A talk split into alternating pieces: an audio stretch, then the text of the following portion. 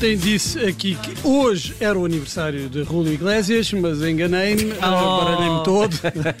calma, calma, calma. Rúlio Iglesias, o ex-cantor eh, latino mais famoso do mundo, antes de o filho ter roubado o lugar, faz anos a 23 de setembro. Hoje é apenas, e apenas com muitas aspas, o dia de Rúlio Iglesias. Em 1997, ou seja, há 25 anos, o mayor de Miami, de onde Iglesias, para onde Iglesias se mudou aqui há algum tempo após o rapto do pai, declarou este dia 8 de setembro como o dia de Julio Iglesias. Mas nós não estamos em Miami, eh, o que, enfim, não nos impede de assinalar a data e passar em revista alguns dos melhores momentos da carreira do cantor romântico definitivo. Ah, desculpa, nesse caso acho que temos aqui um empate técnico. Eu sou romântico, em toda a minha vida foi romântico, em cada despedida foi romântico,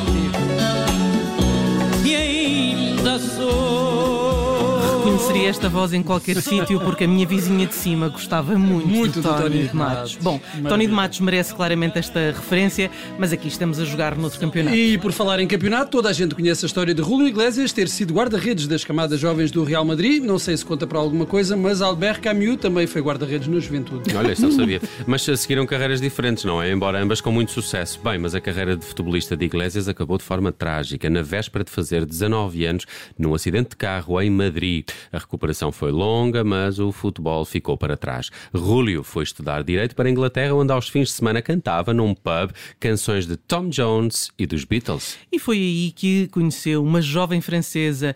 ahm, Tens-me ajudar aqui. Gwendoline. Ah, Gwendoline. Gwendoline. Bolore. Bolore. Ah, Bolórico é aquilo.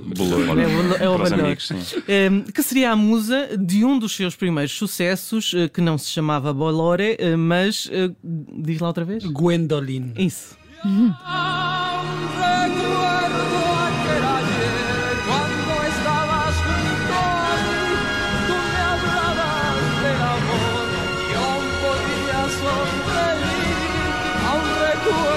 E dizer um dos primeiros sucessos é dizer pouco.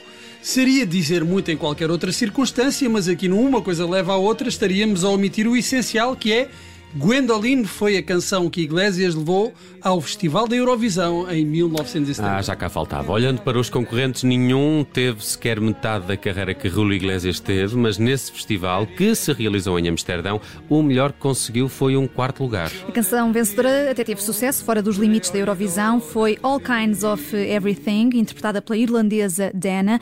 Foi a primeira de sete vitórias da Irlanda, o país recordista de triunfos na Eurovisão, embora já não ganhe desde 1996. Snowdrops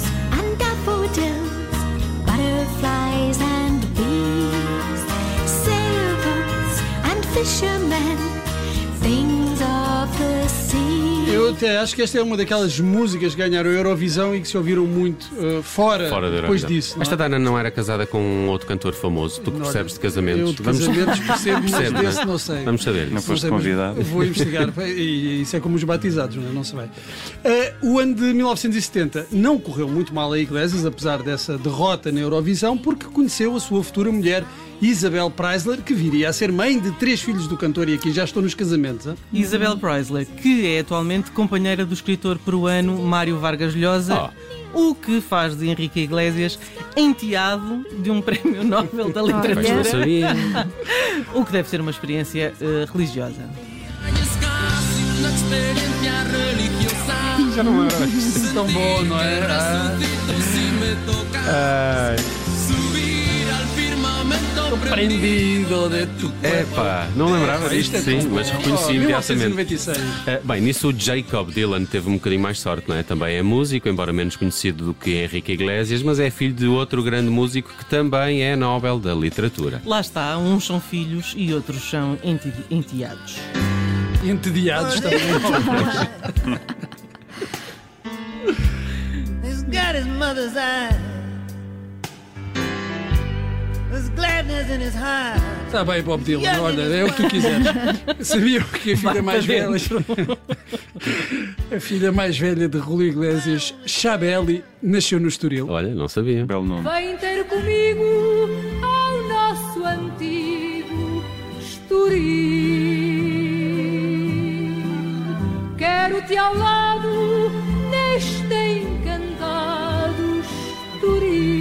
Depois de grandes êxitos em todo o mundo, da conquista do mercado anglo- anglo-saxónico, Julio Iglesias não abandonou as raízes latinas. Já aqui falamos noutras ocasiões das canções humanitárias dos anos 80, do They Know It's Christmas, We Are the World, até a portuguesa Abraço Moçambique, que em 1985 juntou Rui Veloso, Sérgio Godinho, Alexandra, Tonicha, Luís Represas e muitos outros. Mas também houve uma canção humanitária que juntou grandes nomes da música latina para apoiar as crianças da América Latina e de África. E se no vídeo do We Are the World ficou para sempre a atuação eh, assim meio alheada de Bob Dylan, neste também encontramos figuras célebres da música latino-americana, entre as quais os brasileiros Roberto Carlos, Simone, Gal Costa e outros como Plácido Domingo, José Feliciano, Lalo Schifrin, uma presença habitual aqui numa coisa leva à outra, Ricardo Montalbano, que conhecemos da Ilha da Fantasia, e os membros da boys band Menudo, da qual faziam parte Robbie Draco Rosa, nome que adoro dizer, e um muito jovem Ricky Martin, que eh, depois haveria de disputar o trono do maior artista latino com Henrique Iglesias.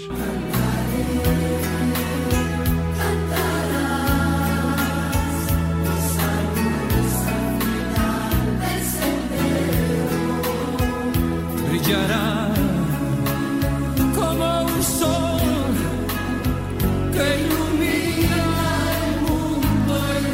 Olha, e por falar em Plácido Domingo, vou desafiar aqui o Martim a dar-nos a sua opinião sobre eh, fenómenos de popularização da música clássica. Como é que olhas para estes ah, ah, fenómenos, sendo que o tenor espanhol, juntamente com José Carreras e Luciano Pavarotti, contribuiu muito no início dos anos 90 para uma vaga de interesse e de visibilidade mediática da música clássica. É uma coisa do teu agrado? Eu, Como é que olhas eu acho isso? que mais, mais dos cantores, porque é extremamente lucrativo. Eu estou a pensar no Pavarotti também em Barcelona, famosa, ah, mas nós torcemos um bocadinho o nariz para estas coisas. Achamos que não é bem carne nem peixe. não é? Os puristas. É, fica ali num, num middle ground, nem, nem eles estão a fazer aquilo que fazem normalmente, nem é propriamente clássico. É verdade.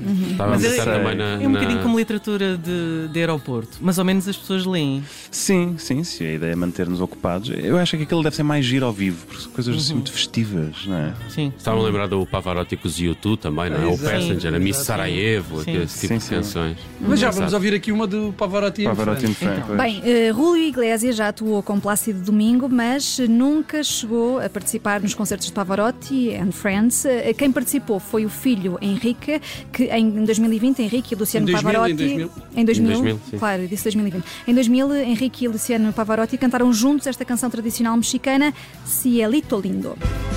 Alegran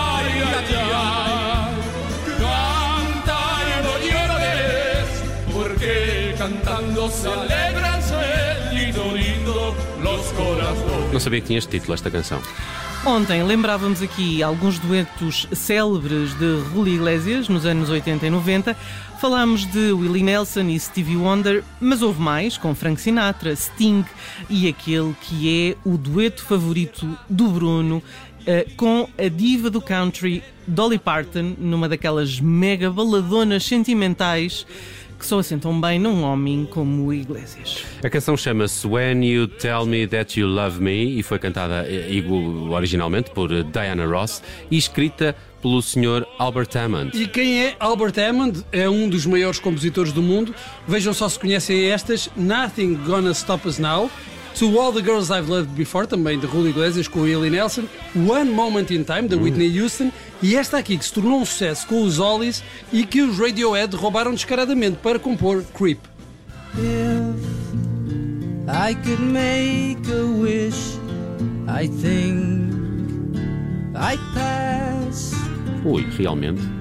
Isto é parecido. Ali- Aliás, isto foi, foi, foi feito um acordo entre. Ah, ok. Extra-tribunal. É, daqueles eh, para pagarem o que deviam aos. Como é que eles se chamam? Uh, Hollies. Os Ollies. Esta é a versão original do Albert Hammond.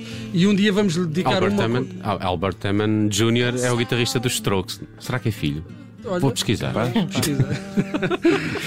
Bem, um dia vamos dedicar a Albert Hammond um, uma coisa leva à outra, por isso eh, hoje temos de nos despedir com amizade com Dolly Parton e com Julio Iglesias, porque hoje eh, é o dia dele, E foi também, em Miami. é verdade, e foi também o dia do Martim Sousa Tavares aqui na tarde em direto. Voltamos a estar com ele na nova rubrica da tarde, Encontro com a Beleza. Martim, até segunda. Obrigado por teres vindo. Obrigado, eu.